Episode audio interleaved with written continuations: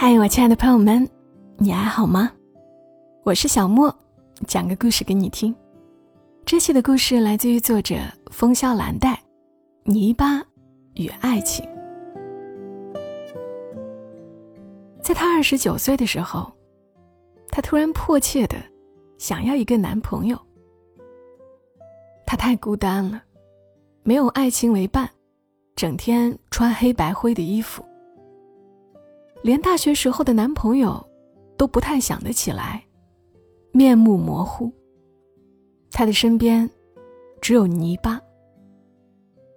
虽然他每天下午才需要上班，但他早上会坚持在七点起床，因为泥巴要上厕所。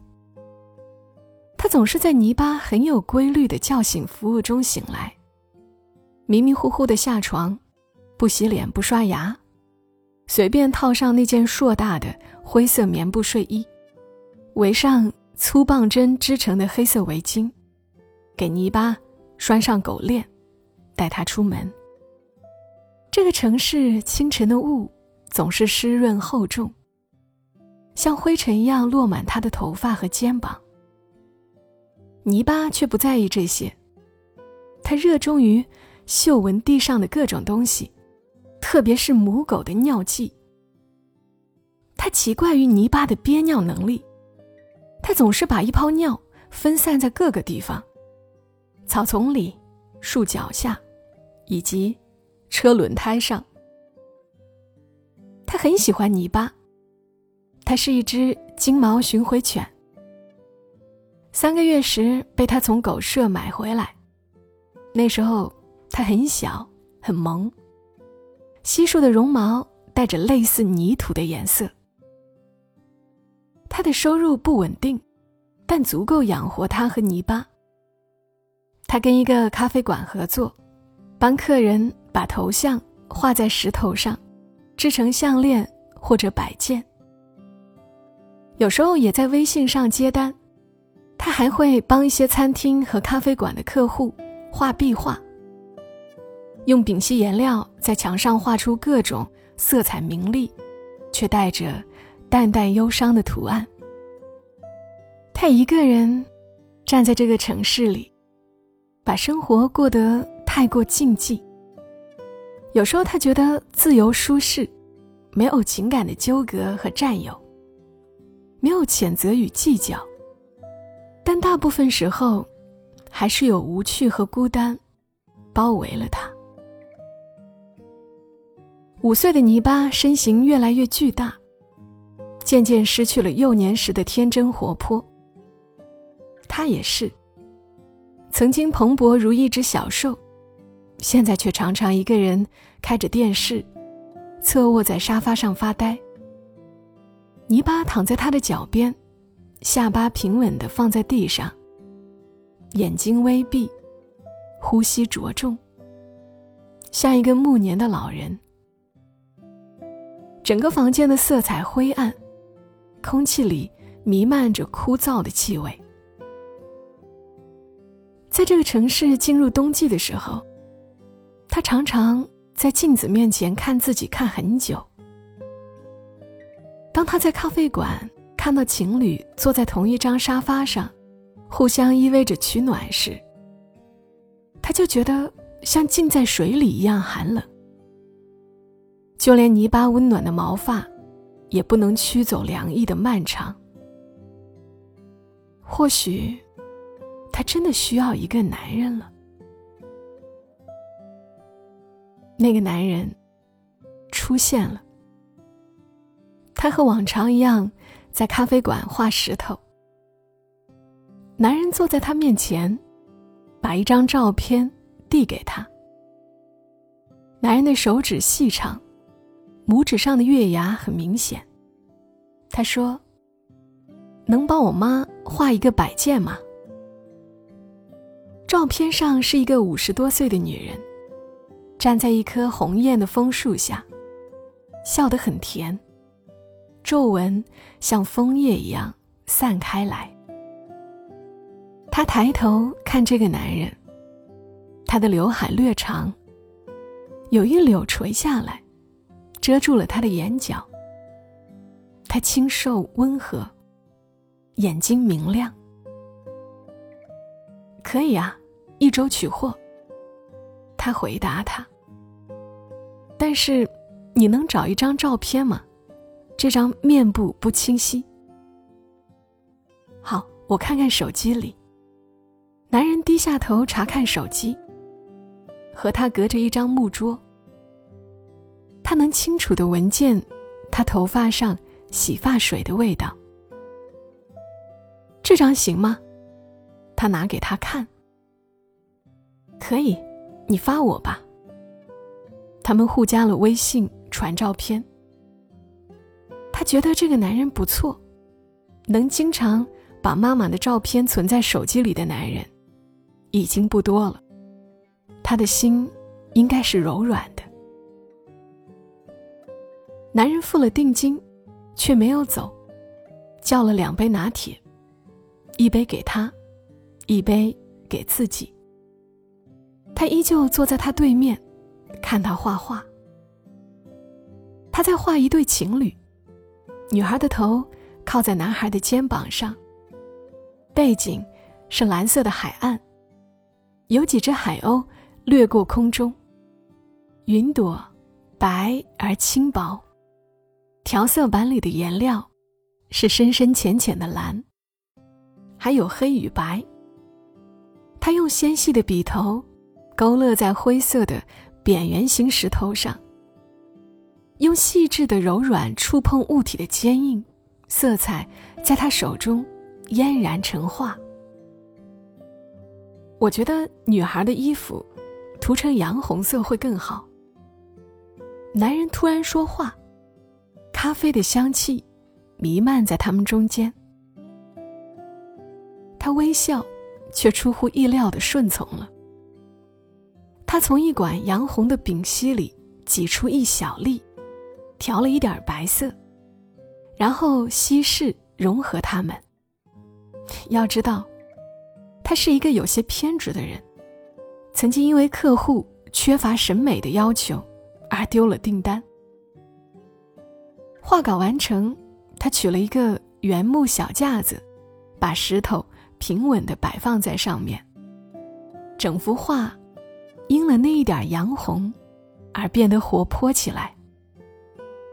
男人的目光从画上跳到他的脸上，他说：“后天就是我妈生日，你能帮忙赶一下工吗？为了表示感谢，我能请你吃晚饭吗？”她的脸微微发烫，对于陌生男人刻意的亲近，她因不知道如何回应而感到无所适从。但心底是有喜悦的，这种感觉被他平静的外面隐藏，可他没法欺骗自己。他跟着男人走出咖啡馆的时候，下起了毛毛雨，天太冷了。地面很快被阴湿，他的刘海以及那条粗棒针黑色围巾上，都沾染了绒毛般的雨丝。男人说：“嗨，天气太冷，我们去吃梨炭火锅吧，很暖和。”他搓着手说：“好啊。”男人笑起来，面孔生动。他赶了两天工，直到他的妈妈鲜活的跃然于石头之上，笔触和色彩以及面容都非常安然慈祥。他交货，男人付尾款。他以为他们之间的交集，像一阵刮过屋檐的风，因空气的停滞戛然而止。可并没有。之后，他便经常会在公交车上遇到他。他从咖啡馆回家，他在一个传媒公司工作，也是乘这趟公交车。他上车的时候，他已经坐在上面了。人少的时候，会留出一个靠窗的位置。他跟男人打招呼，然后坐进去。他的灰色羊毛长裙会厚重的擦过他的膝盖。在干燥的冬季发出静电的摩擦声。在晃晃荡荡的车厢里，他们经常会因车子颠簸而肩靠肩。男人会没话找话的说，跟他谈工作的艰辛。老板很难伺候，跟他说客户的脑洞很大，千奇百怪的想法，适合去广告公司做一名策划，而不是当一个刁钻的客户。但好在，这一切都会被时间慢慢磨平。男人说着，然后转过头看他，眼睛里。闪烁着微小的喜悦。他跟男人谈论他的泥巴。泥巴的智商排名第四，他很乖，会握手，会转圈，会咬着篮子跟着他去买菜。男人微笑着发出赞叹。他的表情依旧平静，心却越来越不受控制，活跃的像森林里的麋鹿。当他发现，他居然对令人生厌的公交车开始有了期待。当他会在忙碌的间隙想起他的脸时，他很想跨出那一步。但他始终没有。他只是想想而已。每当他到站要下车的时候，他很想跟男人说：“有兴趣一起吃晚餐吗？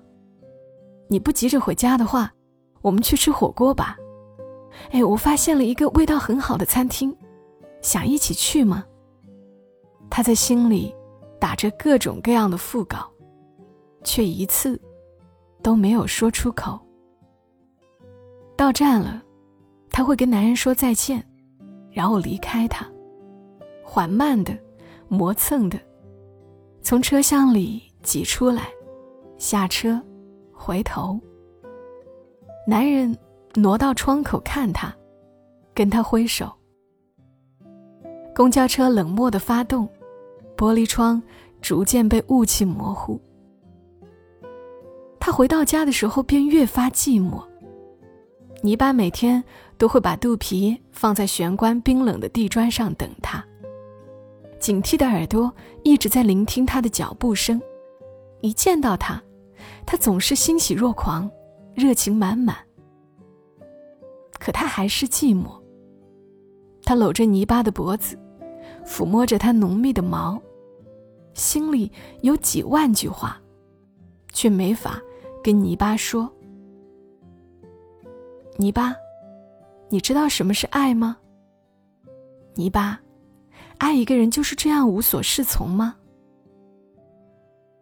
泥巴总是沉默的。眼珠黑得像无声无息的夜。直到有一天，男人打破了这种浅显的关系。他说：“我真的很好奇，很想见见这条智商第四的狗，可以吗？”他欢快地说：“可以呀。”爱情在他三十岁前的冬天，照亮了他。男人说：“第一次看到他身上只有黑白灰，就特别想给他涂上明媚的颜色。”男人说：“一个极其会运用色彩的女人，怎会如此清淡，清淡的让人怜惜？”她看着男人笑，脸上的肌肉充盈着满满的欢喜。他们开始密切的交往，一起在这个城市寻找闲适的快乐。一起逛商场，看电影，说各种各样的话。有一天，他突然发现，男人其实是有车的，他搭乘的公交车也并不能直达到他家。他每天都在之前的那个站台上车，等着他上来，陪伴他经过数个站台，然后再看着他下车，期待。相遇，离别，男人用了俗套的过程，来遇见她。他一想到这个，心就暖得快化了。男人在被他揭穿的那个夜晚，亲吻了他，嘴唇带着冬日的干燥气息，像一只鸟，轻轻地啄住了他。他觉得身体突然变得很暖，血液快速流动，他的胸腔被潮水填满，充满了呼啸的快乐。他的生活有了男人，有了泥巴，一切都圆满了。在漂浮着灰色云层的周末，他们会一起去买菜。男人温热的手掌牵着她，泥巴叼着竹篮子，挪动着肥壮的身躯，紧跟其后。他的小区后面有一条小街，售卖着很多新鲜的蔬菜。男人喜欢吃芥蓝和牛肉，他喜欢吃土豆和木耳，还有泥巴喜欢的胡萝卜。他们把菜放进篮子里，泥巴的力气很大，他稳稳地咬紧竹篮，跟在他们身后，看他们在前面甜腻的恋爱。他做牛腩土豆包，把芥兰跟木耳清炒，盛在白瓷盘里，热气飘出来，有了家的味道。他们吃得很舒畅，泥巴也满足地啃着胡萝卜。暮色四合，凉风翻飞，窗外传来各种油烟味儿，气温迅速降下来。有时候他会回去，有时候他会留下来过夜。他留下来的时候，泥巴就会被赶出卧室。他的铁灰色棉布狗窝会被放到客厅里。男人说：“少儿不宜呀。”这事儿不能让泥巴看到，他就咯咯笑，有些害羞，又有些欢喜。冬日的夜晚太过寒冷，他没有买电热毯，说用了皮肤太干燥。男人在深夜拥紧她，把她冰凉的身体一点点捂暖，然后把头埋在她胸前，轻轻的。像小兽般噬咬他的皮肤，他陷落在他的温热里，心和身体都指向了同样的道路和光明。他说：“我爱你。”男人说：“你怎么知道我想说这三个字？”男人说话的时候，嘴里的热气会跑出来，在月光下，像一缕白色的漂浮的情意。早上，他还是会在七点准时醒过来。他轻轻起床，带泥巴出门。当然，是洗漱过后才去的。他还会化点淡妆，涂上粉色的唇膏。爱情让他整个人活了起来。他买了很多湖蓝、蜜粉、玫红的衣服，站在冬日稀薄的阳光里，像一株明媚俏丽的蔷薇。男人说：“你美的让我这辈子都不敢离开。”男人说：“你千万别让其他男人看到你，他们会妒忌死我的。”他靠在男人的。臂弯里笑。清冷的。阳光穿过来，成了富有力量的。一束光。他们经常腻在一起，越来越觉得谁也离不开谁。他画画的。时候。男人会把头靠在她的腿上，闭着眼睛假寐。他们一起缩在沙发上看电视，捧着一大盒土豆片。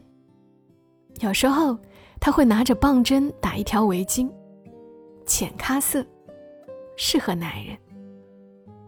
泥巴逐渐孤单了。当泥巴夜晚睡在客厅里的时候，总是把整个身子蜷缩起来。只有黑夜里微弱冰冷的光线与他作伴。虽然他陪泥巴玩耍的时间越来越少，但他的笑声越来越多。泥巴应该觉得这是好事情。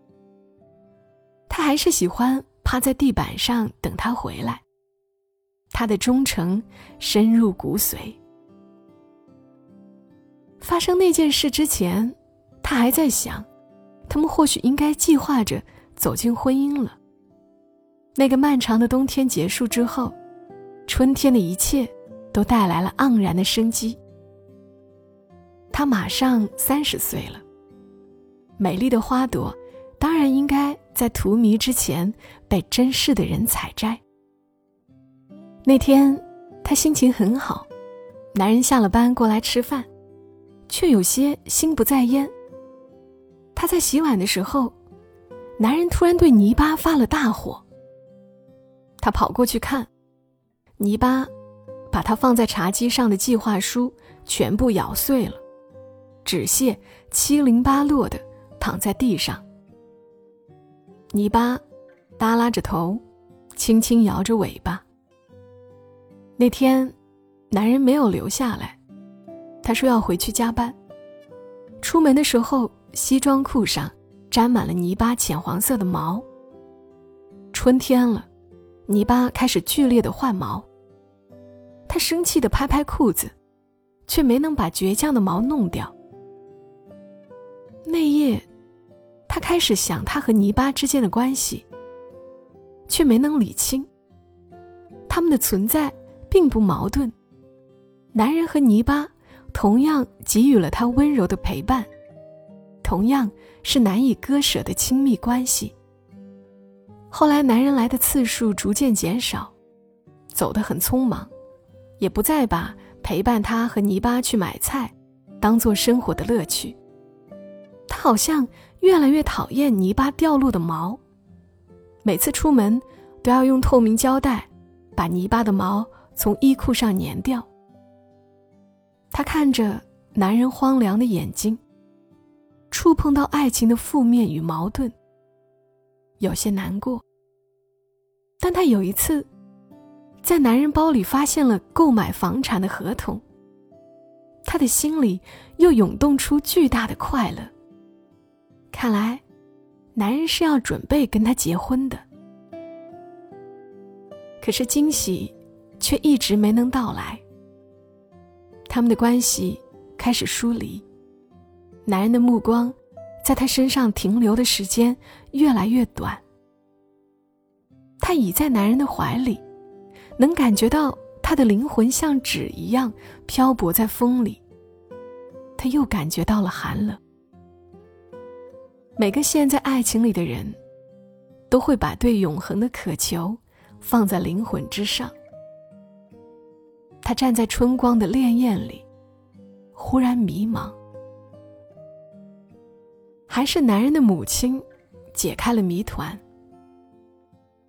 男人的母亲到家里来找他，却不进门，只站在楼道里，说对狗毛过敏。他有些尴尬，但还是站在门口跟他说话。男人的母亲要他离开男人，扬着他曾仔细研究画过的一张脸。原来，男人在新西兰深造的女朋友回国了，他们是要结婚的。他不知道那是怎样的一个女人。他的母亲。是喜欢那个女人富裕的家境，还是喜欢她温顺的性格？那男人呢？在他没有回国之前，为何又来招惹自己？或许，刚刚过去的那个冬天，确实太过冷寂。所有孤独的人，都会迷失。令人伤心的是，他母亲对狗毛过敏。他一个人坐在沙发上哭，声音暗哑，就像旧报纸被缓慢的撕裂。泥巴在他面前摇头晃脑，一双清澈无辜的眼睛疑惑的注视着他。他抱住泥巴，眼泪像初春的雨滴，被泥巴执着的用舌头舔干了。狗毛。和女朋友，这两件事，像一床赶不上他成长的被子，盖住了头，却盖不住脚。随便哪一件，都让他不能再跟男人走下去了。除非，男人能丢下女朋友；除非，他能丢下泥巴。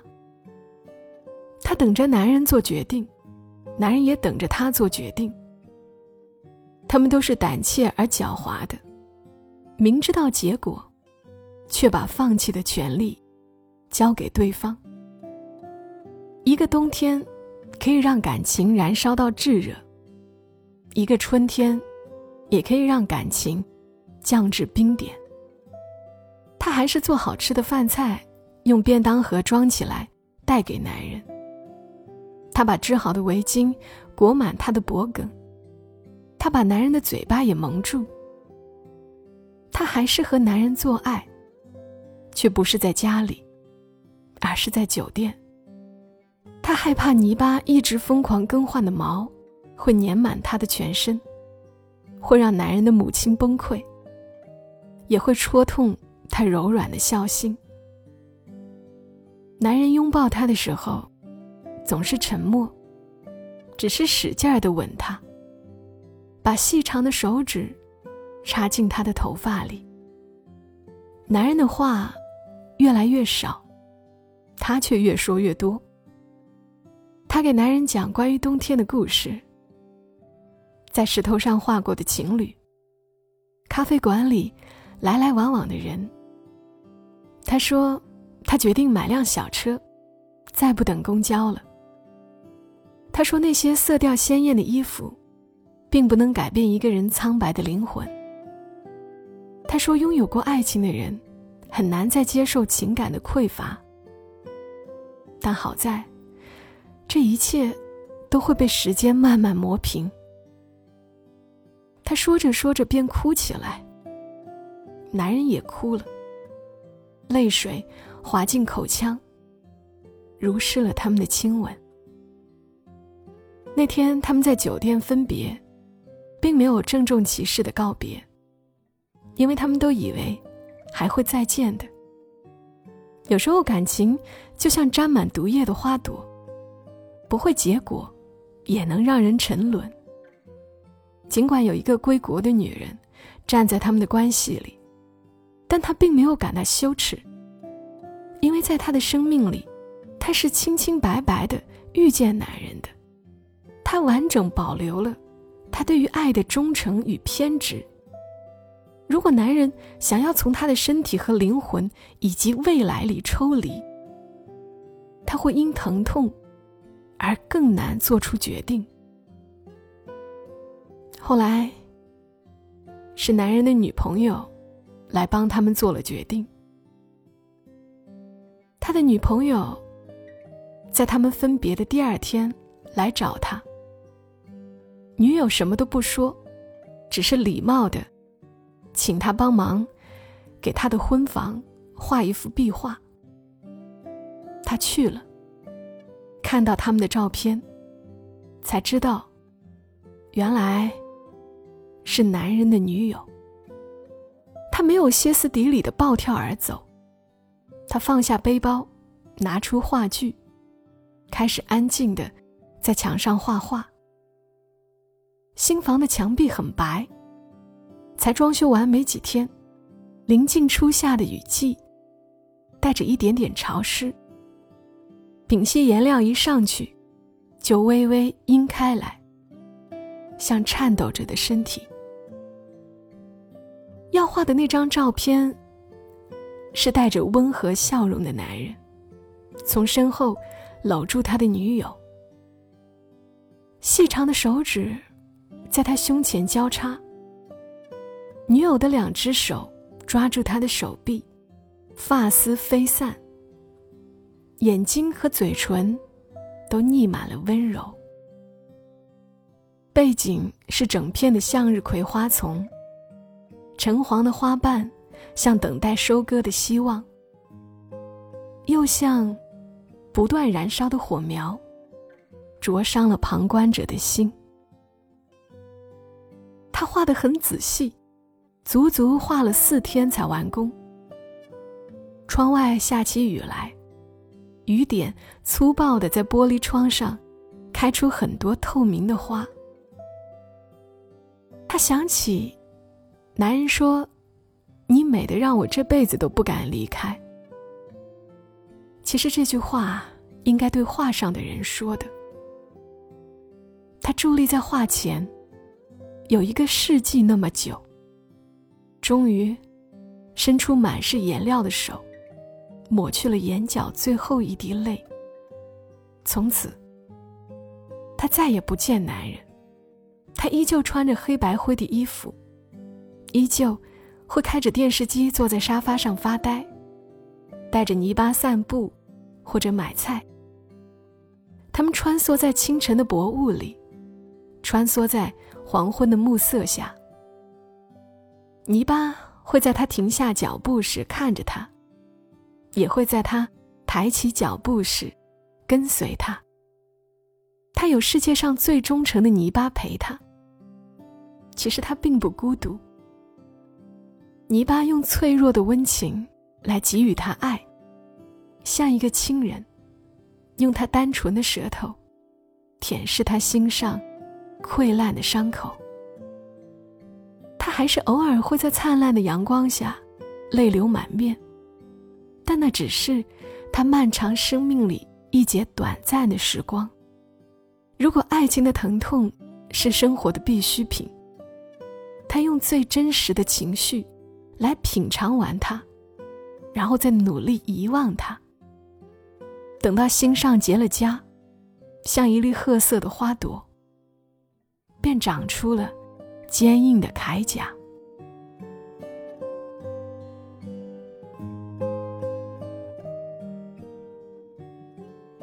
好了，这就是今晚的故事，来自于作者风萧兰黛。如果你喜欢他笔下的故事，一定要记得去关注他的公众号。公众号的 ID 是风向蓝带的拼音手写加阿拉伯数字九九。在他的公众号里，你会看到很多婚姻、恋爱的故事。记得点赞、转发、评论、送月票，都是对我最好的支持。祝你今晚好梦，小莫在深圳和你说晚安。